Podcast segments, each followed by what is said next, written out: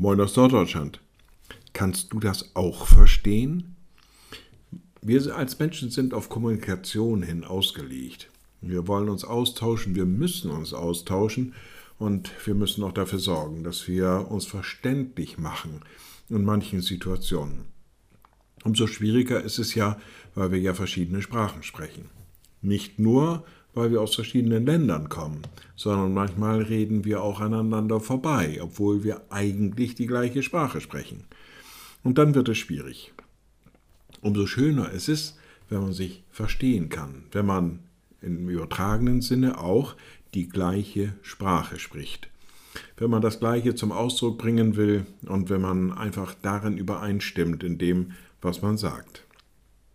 So ähnlich muss es denen gegangen sein, die die ersten Apostel erlebt haben nach der Ausgießung des Heiligen Geistes. In der Apostelgeschichte 2 steht an einer Stelle, wir hören sie in unseren Sprachen die großen Taten Gottes verkündigen. Also da haben die festgestellt, dass egal woher sie kamen, sie doch alle verstanden haben, was diese, die da vorne predigten, zum Ausdruck bringen wollten. Ich finde das schön, dass gerade da, wo man über die Taten Gottes spricht, wo man ihm Lob entgegenbringt, Preis und Ehre, wo man ihm Dank entgegenbringt, dass da vielleicht doch die Möglichkeit ist, dass wir alle mit einer Sprache sprechen. Kannst du das auch verstehen? Liebe Schwestern und Brüder, ich lade Sie ein zu einem kurzen Gebet und anschließend zu einem gemeinsamen Vater unser.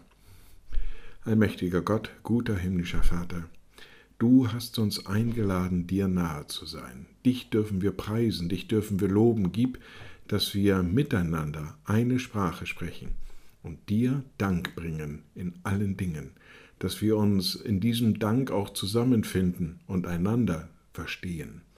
Gib dazu deinen Segen. Und wir beten gemeinsam. Unser Vater im Himmel, dein Name werde geheiligt, dein Reich komme, dein Wille geschehe wie im Himmel so auf Erden. Unser tägliches Brot gib uns heute und vergib uns unsere Schuld, wie auch wir vergeben unseren Schuldigern. Und führe uns nicht in Versuchung, sondern erlöse uns von dem Bösen, denn dein ist das Reich und die Kraft und die Herrlichkeit in Ewigkeit. Amen. So seid gesegnet, bleibt behütet und bleibt gesund. Tschüss.